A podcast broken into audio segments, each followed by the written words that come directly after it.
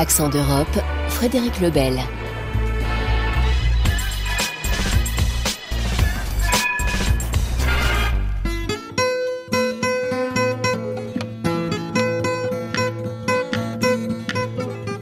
Bienvenue dans Accent d'Europe. C'est désormais la troisième route migratoire entre l'Afrique et l'Europe, celle qui passe par l'archipel des Canaries, à 1500 km à l'ouest des côtes marocaines, mauritaniennes et sénégalaises.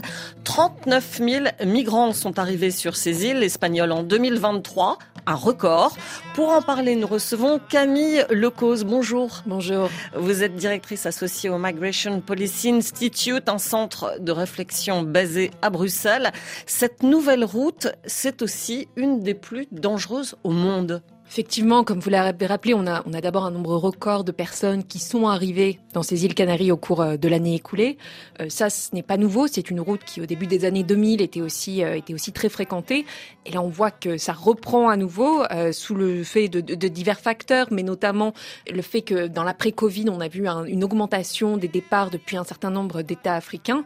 et ensuite, comme vous l'avez dit, c'est le nombre de morts sur cette route.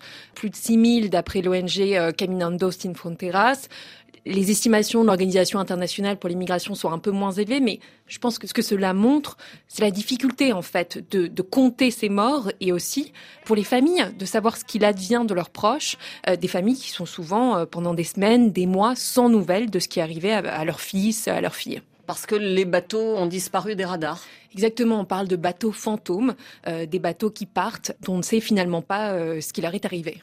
Et qui prend la route aujourd'hui euh, depuis euh, les côtes africaines? Beaucoup de Sénégalais, euh, mais également des personnes de la Gambie, d'autres pays de la, région, et des gens qui quittent ces pays pour différentes raisons, des raisons économiques, des raisons sociales, les conflits, mais qui sont tous animés quelque part par cette même aspiration de trouver de meilleures opportunités en Europe, et notamment de meilleures opportunités économiques. Alors, je vous propose d'écouter euh, ce reportage à Dakar de Juliette Rangeval sur les jeunes Sénégalais qui veulent, qui doivent partir en Europe sous la pression économique et familiale. On écoute. Bon, on est ici à Thiaré-sur-Mer parce que la rue qu'on passe, on peut dire que c'est la rue des clandestins parce qu'on vient ici la nuit pour regagner les pirogues. C'est calme, personne ne les contrôle. On vient ici souvent pour partir. Il y a beaucoup de Maliens, il y a des Guinéens, des Burkinabés, il y a des Gambiens aussi on part avec un petit sac pour nos habits, avec quelques nourritures, des bonbons ou bien de l'eau dans la pirogue. Sous le soleil de midi, la ruelle débouche sur une plage immense, jonchée d'immondices, de déchets plastiques. La scène doit être bien différente les nuits de rassemblement avant le départ pour l'Europe. Là, des chats se disputent une tête de poisson. Des jeunes ont improvisé un atelier de mécanique pour entretenir les moteurs hors bord. Quelques pêcheurs saluent Mustapha Diouf à nos côtés. Cet ancien pêcheur est aujourd'hui consultant migration. Avec son association, il essaie de lutter contre l'émigration irrégulière. Et puis bien sûr, sur la plage de Tiaroy, il y a les pirogues alignées par dizaines, leurs coques peintes de couleurs vives pour la pêche ou pour l'immigration. Effectivement, certains passeurs sont des pêcheurs, d'autres non. Ce ne sont pas des pêcheurs, ce sont des gens qui veulent juste de l'argent. Ils se connaissent entre eux, ils s'organisent en réseau clandestin et ensemble, ils vont acheter une pirogue ou un moteur hors bord et puis du carburant. Ils vont gagner des millions de francs CFA avec le voyage. Ça rapporte 1000 euros par personne et sur une pirogue, on peut mettre 200 à 300 personnes. 200 personnes, 400 personnes.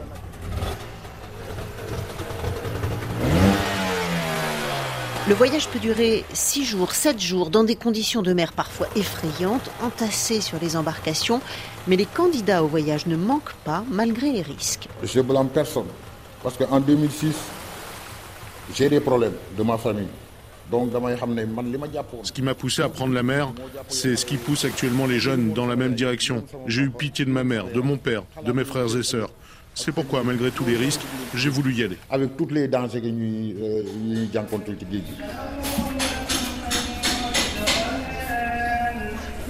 Les hommes qui tentent le voyage vers l'Europe veulent tous échapper à la misère, à la pêche de plus en plus difficile.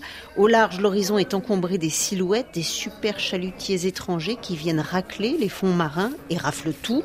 Pour partir, il faut souvent faire plusieurs tentatives, comme ce pêcheur. Il paraît encore jeune, mais il y a des années qu'il essaye de gagner l'Europe. Le premier voyage, c'était en 2006. Je suis arrivé aux Canaries. On a été refoulé.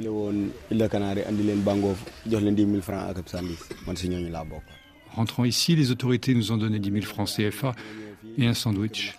Mais ici, la vie est dure. J'ai fait une autre tentative en passant par le Maroc pour rentrer en Espagne, mais j'ai encore été refoulé. Je vais essayer de passer une fois encore. Il faut alors se renseigner sur les départs, trouver une pirogue. Avec la récente vague de départs vers les Canaries et la surveillance accrue des côtes, le voyage est passé un peu plus dans la clandestinité et le prix a grimpé. On paie 1000 euros. Je suis soutien de famille, je dois partir. On cotise pour partir, c'est difficile de rassembler tout cet argent. Je suis l'aîné, c'est à moi qu'est confiée la gestion de la famille, de ses économies. Ma mère, mes parents connaissent mon projet de partir en mer pour aller en Europe. Ils ont cotisé pour ça. J'ai des enfants, je suis marié. Prendre la mer, c'est risqué.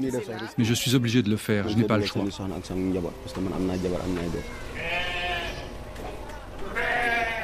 Derrière les pêcheurs, il y a les familles, la pression qu'exercent les épouses et les mères. Il faut partir pour faire honneur aux siens. Le jeune pêcheur nous emmène dans un dédale de ruelles qui longe la plage jusqu'à une petite chambre au mur épais. Sa mère est assise sur le lit, elle a été victime d'un AVC dans le passé. Elle peut parler avec difficulté. Je préfère que mon fils parte. Il a déjà essayé deux fois, mais la vie est trop difficile ici. Il est pêcheur, mais il n'y a rien à pêcher. Il prend la mer et quand il revient, il n'a rien à attraper. Là-bas, c'est plus facile pour avoir du travail et aider la famille. Ici, il faut payer les dépenses quotidiennes, les repas, la location de la maison. 20 000 francs CFA par mois. C'est difficile de joindre les deux bouts. Alors les mères laissent partir leurs enfants, elles aussi connaissent les risques du voyage, des jours sans nouvelles. Ici dans le quartier, il y a des mamans qui ont perdu leurs enfants. C'est pas facile, mais il faut vivre avec ça. Un autre de mes fils est en Europe. Il a fait six jours de mer. L'Europe, on en parle entre familles le soir. Parfois, s'il y a des bateaux qui ont pris la mer, on dit le fils d'une telle est parti. Mais tous ces drames s'effacent face au rêve d'une vie meilleure.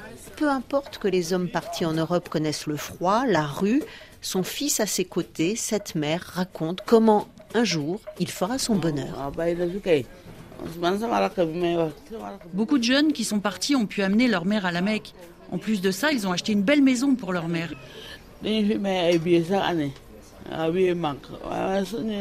Je rêve de ça, je veux ça aussi. Retour sur la plage, un groupe d'hommes plus âgés nous attend en raccommodant des filets de pêche. Je m'appelle Aladikan, j'habite à Tcharay, je travaille sur la mer, je suis pêcheur. Vous avez de la famille qui a essayé de partir vers l'Europe? J'ai des neveux, j'ai des fils, on n'a pas trouvé jusqu'à présent. Il a deux neveux qui sont partis, mais il ne sait pas dans quelles circonstances ils sont morts. Eux, ils croient en Dieu, c'est le destin. Mais il a un grand frère qui est parti, il est là-bas, deux de ses enfants et un neveu aussi. Ils sont partis, ils sont en France. Donc du coup, peut-être que Dieu a fait que eux, ils devaient rester en mer.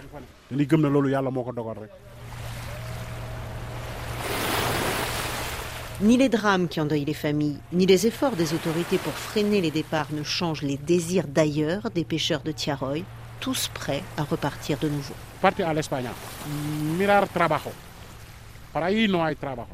On le comprend très bien dans ce reportage de Juliette Rangeval, la pression sur les jeunes candidats au départ est immense. Oui, il y, a, cette pression euh, et les personnes quittent leur pays pour des facteurs à la fois économiques, pour chercher de meilleures opportunités. Et on pense notamment aux jeunes diplômés, euh, des personnes qui ont fait des études mais qui n'arrivent pas à trouver un emploi qui corresponde à leurs aspirations. Euh, ensuite, comme on l'a montré dans le reportage, il y a cette, cette dimension sociale, cette tradition de la migration, mais aussi parfois cette dimension de genre. il y a aussi des femmes qui quittent leur pays parce qu'elles fuient des mariages forcés, des violences sexuelles. D'autres d'autres sortes d'abus. Et puis, il y a évidemment les conflits, les persécutions sur la base de l'appartenance à des groupes religieux, linguistiques. Donc, il y a, tous ces facteurs-là. Euh, j'ai envie de dire s'y ajoute une dimension individuelle, un petit peu le choix des rencontres, euh, le hasard, des aspirations. Et puis, il y a, aussi cette autre dimension qui, je pense, est vraiment essentielle, c'est euh, le rôle des diasporas, qui euh, aident parfois à financer ces voyages, euh, qui aussi, lorsque les personnes arrivent en Europe, aident à trouver un logement, aident à trouver du travail, parce que c'est vraiment, euh, je pense, l'enjeu essentiel, c'est trouver du travail en Europe, parce qu'il y a du travail en Europe pour ces personnes-là, et donc ils savent que lorsqu'ils vont parvenir en Espagne, en France, en Italie, ils auront des opportunités dans différents secteurs de l'économie de, de, de ces pays-là. Alors on parlait euh, des difficultés euh, économiques dans les pays de départ, notamment au Sénégal. L'exemple de la pêche est particulièrement intéressant. Comme on l'a entendu dans ce reportage, l'Europe signe un accord de pêche avec le Sénégal qui permet à des bateaux-usines de piller les fonds marins, mais pousse les pêcheurs dans la misère. Il y a un peu comme une contradiction dans ces politiques européennes. Comment l'expliquer? Effectivement, on voit bien que tout est lié et notamment ces accords qui participent aux dégradations environnementales, euh, au dérèglement climatique, qui ont un impact sur euh, les ressources, euh, la situation dans, dans ces pays-là, qui font que des personnes qui auparavant vivaient de la pêche, mais on pense aux pêcheurs, mais il y a aussi toute une économie qui tourne autour de ces secteurs-là, dans les marchés, dans la transformation. Toutes ces personnes sont affectées et donc vont parfois se retrouver sans autre solution de tenter cette traversée qui, ont, comme on l'a dit, est vraiment extrêmement dangereuse. La présidente de la Commission européenne était justement en visite en Mauritanie la semaine dernière pour renforcer la coopération avec Nouakchott. Notre correspondante Léa Breuil a suivi cette visite. On écoute. Toute la journée, les drapeaux de l'Union européenne et de l'Espagne ont jalonné les rues de la capitale et de forts dispositifs de sécurité ont été déployés. Parmi les principaux objectifs de cette visite officielle, renforcer la coopération avec la Mauritanie en matière de développement de l'hydrogène vert, en matière de sécurité et de lutte contre le terrorisme, mais aussi en matière de migration. Terre d'accueil pour des milliers de réfugiés maliens qui ont fui leur pays ces derniers mois, la Mauritanie est aussi un lieu de départ et de transit pour les migrants d'Afrique de l'Ouest qui tentent de rejoindre les îles Canaries par la route de l'Atlantique. Ursula von der Leyen, présidente de la Commission européenne. Je tiens à souligner votre engagement remarquable à sauver la vie de migrants qui prennent la route de l'Atlantique, une des plus dangereuses au monde. L'Union européenne et la Mauritanie doivent renforcer leur coopération dans ce domaine, ainsi que pour la gestion des frontières, les retours et l'assistance aux réfugiés. À ce sujet, le Premier ministre espagnol a souligné lui aussi l'importance de la coopération entre la Mauritanie et l'Espagne, tous deux confrontés aux flux migratoires. Depuis 2022, un partenariat opérationnel conjoint est mis en œuvre en Mauritanie pour lutter entre autres contre le trafic illicite de migrants et l'immigration irrégulière. D'ici la fin de l'année, 210 millions d'euros devraient être alloués à la Mauritanie pour la migration, le renforcement de l'aide humanitaire ou encore des projets de PME à destination des jeunes et des femmes. Camille Locose, Comment l'Europe surveille-t-elle les côtes africaines? Quels moyens sont mis en œuvre pour renforcer ces contrôles et est-ce que ça a un impact? Tout un, tout un vaste dispositif euh, qui a été mis en place au cours des dernières années, avec beaucoup de renforcement de capacités euh, des gardes-côtes de différents, de différents pays européens. On a beaucoup parlé des gardes-côtes libyennes. Il y a tout un dispositif de formation, de provision matérielle à, ces gardes-côtes qui a été proposé. Là, c'est un petit peu le même, le, même format. Euh, on va faire des formations avec, on peut le dire d'une certaine manière, cette idée de d'empêcher les gens d'intercepter les bateaux, euh, ce que d'autres pourraient appeler aussi des opérations de, sauvetage en mer pour essayer que les autorités aussi interviennent en cas de naufrage. Euh, et on voit bien dans le cas libyen, euh, ces politiques sont en œuvre depuis des années maintenant et les gens continuent à partir. Euh, et s'ils n'y arrivent pas une fois, ils vont retenter de plus en plus euh, avec des routes qui deviennent aussi de plus en plus dangereuses. Donc... Oui, parce qu'il y a un effet pervers peut-être dans ces contrôles. Absolument, ça pousse les gens à prendre des routes de plus en plus dangereuses, de mettre leur vie de plus en plus en jeu. Maintenant, ce qui, ce qui est sûr et ce qui manque, notamment sur cette route des Canaries, c'est les opérations de sauvetage en mer. Euh, on a parlé des difficultés, euh, des morts que l'on n'arrive même pas à compter.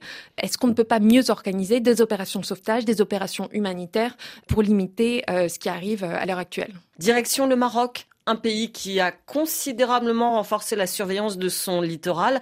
On retrouve une de nos correspondantes, Nadia Ben Mafoud. Les chiffres des départs ont baissé en 2022, moins 30% par rapport à 2021. Comment l'expliquer, Nadia?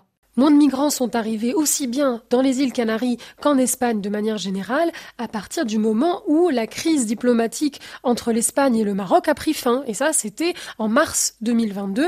Euh, la brouille entre les deux pays a duré un an et elle a pris fin quand Madrid a accepté de changer radicalement sa position vis-à-vis d'un dossier euh, très sensible, surtout pour le Maroc. C'est le dossier du Sahara occidental. Historiquement, l'Espagne a toujours gardé une position neutre vis-à-vis de ce conflit, mais en 2022 et face à la pression migratoire mise en place par le Maroc, l'Espagne a fini par céder. Le Maroc a donc fermé la route terrestre menant à l'Espagne via les enclaves de Ceuta et Melilla et n'a laissé aux migrants que la route maritime, euh, connue pour être extrêmement dangereuse et bien plus difficile à surveiller pour les forces marocaines. Mais justement, quels sont les moyens mis en place pour la surveillance de cette côte? Il y a des unités de la Marine royale déployées le long des eaux territoriales entre Tantan, une ville à la frontière entre le Maroc et le Sahara occidental, et Dakhla, qui est située dans le Sahara occidental.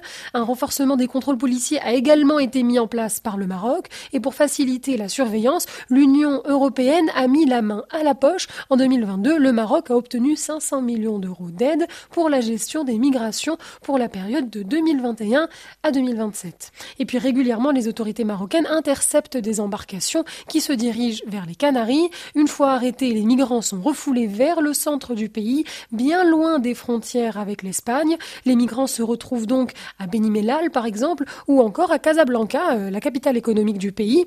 Et là, se sont constitués depuis quelques années des camps de migrants subsahariens en transit au Maroc. Camille Locos, ne risque-t-on pas de voir euh, de nombreux pays africains monnayer diplomatiquement le contrôle de leurs côtes, comme l'a fait le Maroc avec le Sahara occidental? Oui, c'est déjà le cas en fait. Ce qui se passe, c'est euh, cette approche de partenariat. Euh, on appelle ça partenariat avec cette idée de dire, et on l'a vu pour la Mauritanie, euh, l'idée c'est pour l'Union européenne de donner, de financer un soutien à la Mauritanie et en échange, la Mauritanie s'engage à démanteler les réseaux de trafiquants, de passeurs, à réaliser ces opérations d'interception de, des embarcations. Ce qu'il faut voir, c'est que ces partenariats migratoires sont nécessaires. On a besoin d'une coopération entre l'Union européenne, les pays de les pays d'origine, pour mieux gérer la migration.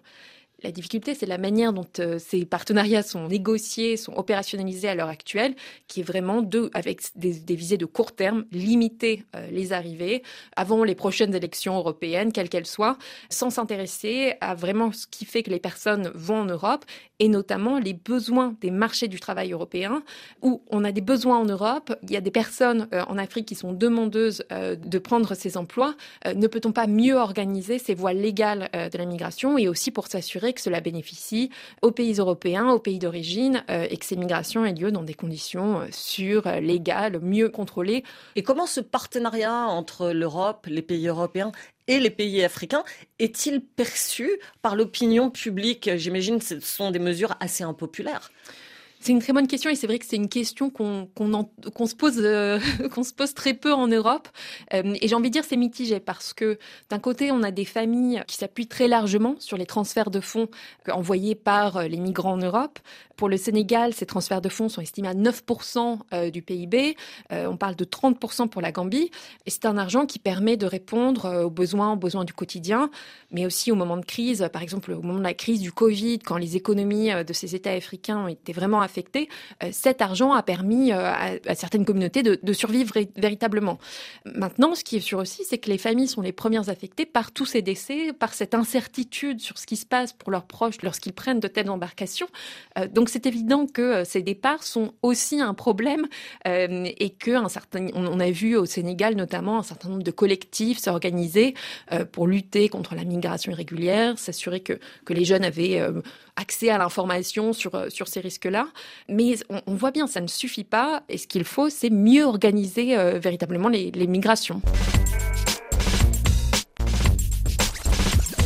Merci Camille Lecause. Je rappelle que vous êtes directrice associée au Migration Policy Institute à Bruxelles. L'émission était réalisée par Donatien Cahu. Retrouvez-nous sur notre site, sur l'application Pure Radio et les réseaux sociaux. L'actualité continue sur RFI.